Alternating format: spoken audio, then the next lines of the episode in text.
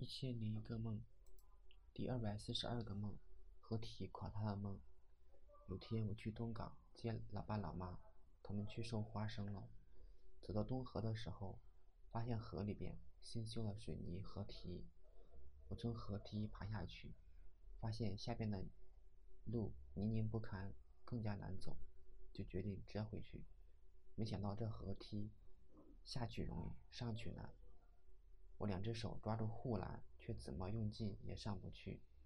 我想这河堤应该不会坍塌吧？这种直下的河堤似乎很不结实，特别是最近下过雨。没想到过了一会儿，河堤真的塌了。不过我并没有被埋，于是我打算换一条路，所以我回到村子旁边，希望看到老爸老妈走哪条路。等了很久，他们也没有来，我只能往大梁庄的方向走去。我觉得这条路比较好走，他们最有可能走这里。路上发现地里面还有很多花生，就捡来吃。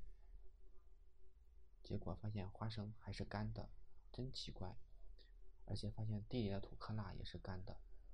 我很想搬几块回家种菜。我从山上取的土太散了，就像沙子一样，浇水就很容易干。不过还是放弃了，毕竟我是我是去接老爸老妈，而土克拉又重又脏。